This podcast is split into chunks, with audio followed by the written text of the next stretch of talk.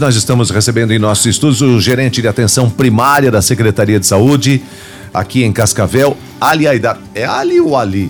Ali. Ali, Aidar. Aidar. Que beleza. Bom dia, querido. Bom dia, querido. Ali, vamos falar sobre as unidades básicas de saúde do Floresta, do Nova Cidade, do Santa Cruz, que estão retomando com eh, o atendimento à população já a partir de hoje? Isso, já a partir de hoje nós retomamos os atendimentos tradicionais que essas unidades vinham prestando. É, em decorrência da chegada das festas de final de ano, do incremento de casos que vinha acontecendo no final do ano de, de 2020 e a possibilidade desse incremento com as festas né, de virada de ano para janeiro, é, a Secretaria de Saúde havia é, aplicado um plano de intervenção, disponibilizando três unidades de referência exclusivas para atendimento Covid. Dessa forma, nós não sobrecarregaríamos as UPAs, não sobrecarregaríamos o hospital de retaguarda, diminuiríamos uma, uma possível internação, possíveis casos graves, né? Haja visto que nós estávamos tentando oportunizar uma forma mais rápida de resposta para que esse paciente tivesse esse atendimento mais precoce possível que, que houve com a UPA Veneza ontem? Ah, houve um pequeno incidente. Não é minha, minha ah. área de atuação, mas houve um problema, acho que no sistema de esgoto da unidade. Eles estavam aí sofrendo ontem. Não vi agora pela manhã porque eu vim aqui direto, mas eu acho que já era para estar tá resolvido agora pela manhã, a unidade prestando atendimento normal. Bom, Ali, moradores de Cascavel com suspeita ou confirmados com o novo coronavírus. Eles devem priorizar a busca por auxílio médico no ambulatório do Hospital de Retaguarda, que funciona das 7 da manhã às 7 da noite, ou nas UPAs, né, que são as unidades de pronto atendimento, e conforme possibilidade de cada unidade nas unidades básicas de saúde ou unidade de saúde da família, da área de abrangência do morador. Essa é a orientação que continua, né? Isso, isso. Nós temos aí 43 unidades distribuídas, uma apenas a unidade do Cancélio Claudete até a abertura da unidade nova que eles estão atendendo no mesmo espaço, mas nós temos os 43 pontos de atenção. O que nós temos com esse, essa demanda da pandemia, nós começamos a fazer agendamentos programados. Então nós temos a demanda de atendimento de gestante, de idoso, de criança, das, das puericulturas que nós fazemos, os atendimentos odontológicos. Então tudo isso está programado na unidade de saúde.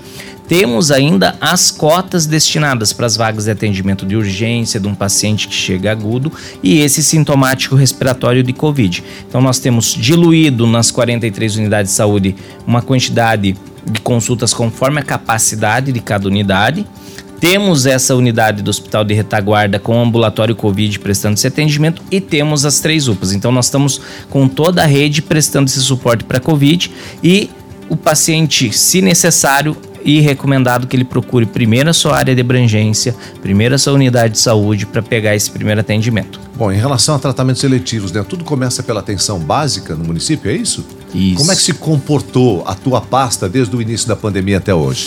Ó, os números têm demonstrado que nós temos ido bem, né? Estamos com resultados que demonstram que Cascavel hoje tem a segunda menor taxa de letalidade do Paraná. Isso quer dizer que nós tem, estamos conseguindo dar uma resposta rápida para esses pacientes que estão procurando os seus cuidados. É, considerando que é, depois de todo o aprendizado que a gente vem tendo dia a dia com as questões do Covid, com é, a eficácia do tratamento precoce, né? Isso demonstra que nós estamos sim conseguindo captar esse paciente precocemente, nós estamos sim conseguindo dar a resposta que ele merece, o atendimento que ele merece, a medicação que ele necessita para esse cuidado e temos diminuído sim taxa de internação, taxa de óbito, se comparado aos demais municípios do Paraná. Olha, deixa eu te fazer uma pergunta. Essa pandemia mostrou que muita gente buscava atendimento médico em Cascavel sem necessidade, porque muita gente acabou ficando em casa, né? E quem sabe também muita gente deixou quando deveria ter procurado um atendimento médico, deixou de, de buscar esse atendimento especial? Sim, os dois pontos, né? Nós sempre detectamos aí, por exemplo, o homem que tem aquela angústia de priorizar sempre o trabalho, aquele, aquela necessidade Sim. de priorizar sempre o trabalho, ele é uma pessoa que procura menos o serviço, né? É, então, ocasionalmente, ele é uma pessoa que pode estar tá com um problema de saúde e não saber.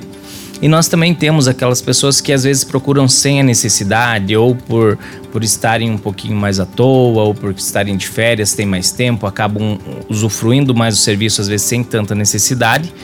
E, e, isso se detecta na, na, pandemia, se detecta no dia a dia. Nós sentimos principalmente quando nós fizemos o retorno com todo o corpo da, da Secretaria de Saúde, abrindo todas as unidades, que quando nós abrimos para agendamento, é, o paciente relatava uma queixa no telefone para fazer seu agendamento, mas o momento da consulta era o foco era outro. Ele não queria, ele não estava sintomático respiratório, ele apenas queria fazer um check-up ou queria fazer um exame específico. Então a gente continua reforçando isso para os pacientes. Né? Nós vivemos aí um momento delicado onde a, a, a organização da Secretaria de Saúde ela é fundamental para que esse processo transcorra bem e também o bom senso da população na hora de acessar o serviço, de usar o serviço, para que a gente não tenha uma sobre sobrecarga excessiva e às vezes o ponto principal a gente acaba deixando de lado. E a gente acredita que nós temos uma palavrinha que continua preocupando e muito, né? Com seis letras, que se chama agenda. Né? Então, quando não se cumpre a agenda em relação àquilo que precisa é, é, de uma atenção, vamos começar pela, pela atenção primária, se compromete todo um atendimento, né? que, que já não consegue ser absolutamente 100% eficaz pela falta de profissionais do mercado hoje, porque o foco hoje é Covid-19, né? Estou correto em puxar a orelha daquelas pessoas que agendam e, no caso até de uma necessidade extrema, acaba não desmarcando? Isso. É, a, a, gente entende que todos têm imprevistos e isso é da vida de, de todo ser humano. Mas a questão é que a gente pede que, caso haja imprevisto, que nos comunique para que a gente possa oportunizar para outra pessoa esse atendimento. E isso sim atrapalha muito o serviço, atrapalha muito e o tem sistema. ocorrido muito? Ocorre, ocorre tanto na especializada, ocorre na atenção primária, mas na atenção primária ainda por ser uma porta um pouco mais aberta agora, mesmo com pandemia, ela é uma porta que o paciente acessa com frequência, nós conseguimos às vezes encaixar até uma livre demanda nessa agenda.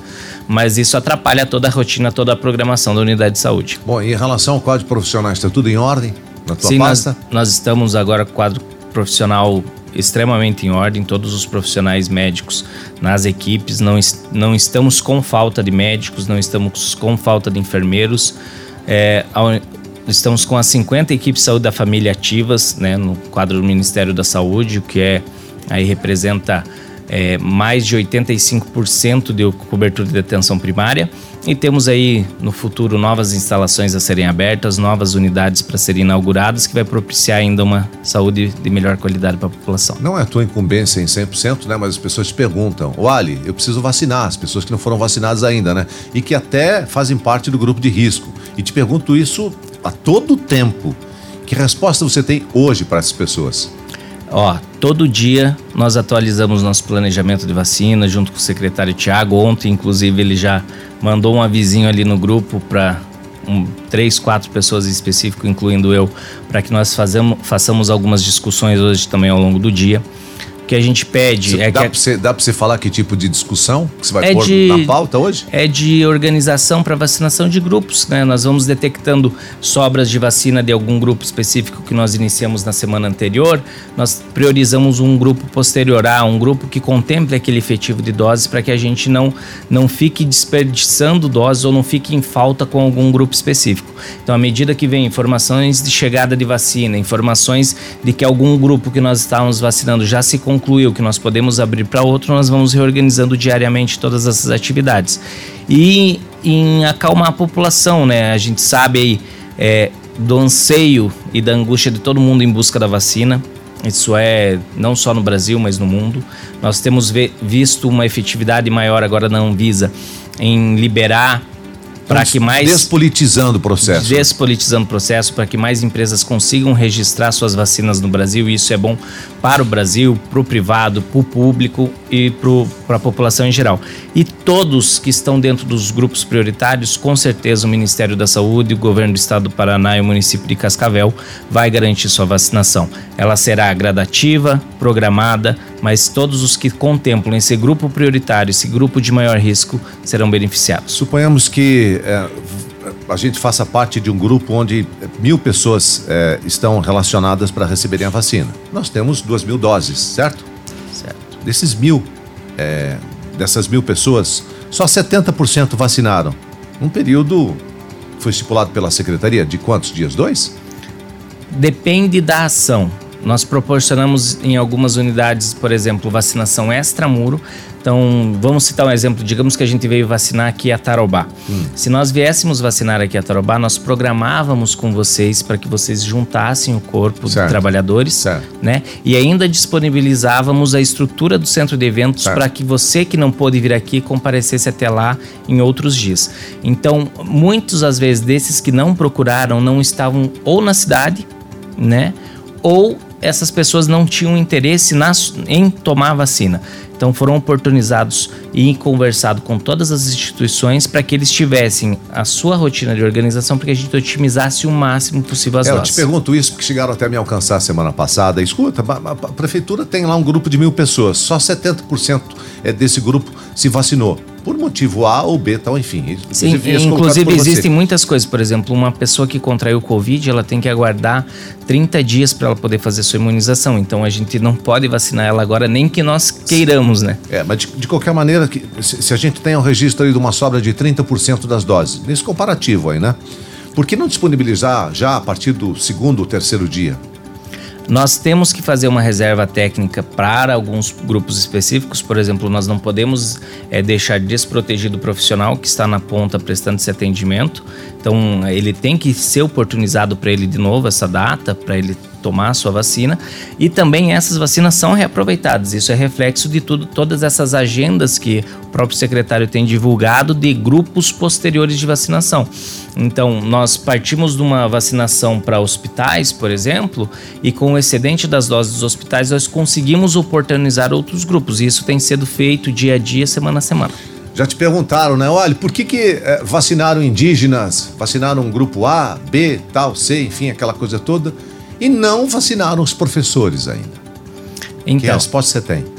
A questão, ela, a gente segue o cronograma do Ministério da Saúde. O Ministério da Saúde ele tem um plano nacional de imunização e ele contempla os grupos específicos e de maior risco, né?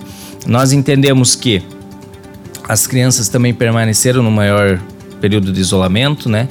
Nesse momento, existem diversas opiniões que priorizam, entendem que os uhum. professores vão correr mais risco.